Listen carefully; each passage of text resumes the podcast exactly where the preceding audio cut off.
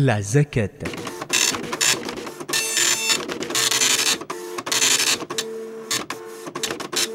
Les objectifs de la zakat.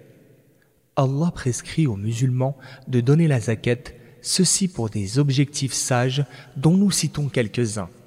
Premièrement, l'amour de l'argent est un instinct déposé en l'homme et qui pousse ce dernier à tout mettre en œuvre pour le garder et le conserver en sa possession. La loi divine exige donc de donner la zaquette pour se débarrasser du vice de l'avarice et de la convoitise, pour se défaire de l'amour des biens matériels et pour s'en détacher. Allah qu'il soit exalté a dit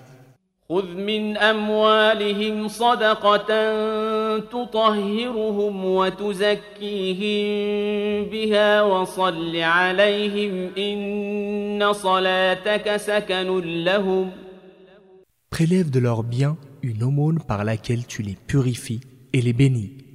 Verset 103 de la sourate Le Repentir. Deuxièmement, grâce à la zaquette, on réalise la cohésion et l'entente.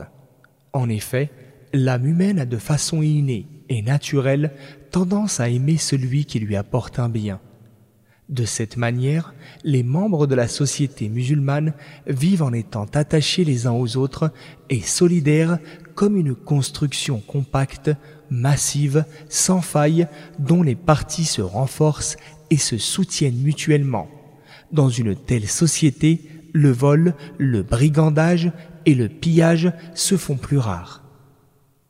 Troisièmement, grâce à elle, l'homme réalise son statut de humble adorateur et de soumis à Allah, Seigneur des mondes, d'une soumission totale et parfaite.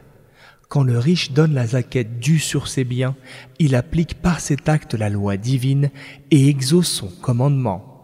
En la donnant, on remercie le donateur pour le bienfait qu'il a donné, c'est-à-dire la richesse, وإذ تأذن ربكم لئن شكرتم لأزيدنكم ولئن كفرتم إن عذابي لشديد Si vous vous montrez reconnaissant, alors certainement je vous rajouterai des bienfaits. Septième verset de la sourate Ibrahim. Quatrièmement, en s'en acquittant, on concrétise l'idée de solidarité sociale et d'équilibre relatif entre les différentes couches sociales. Donc, en donnant la zaquette à ses bénéficiaires, la richesse ne reste pas accumulée chez une élite sociale qui la thésaurise et la monopolise.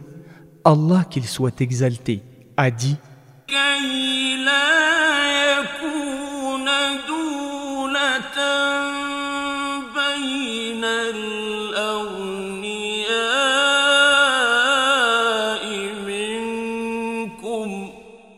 afin que cela, la richesse, ne circule pas uniquement entre vos riches. Septième verset de la sourate L'Exode. L'amour de l'argent est un penchant chez l'être humain. Or, l'islam appelle à se purifier et se libérer de cet attachement.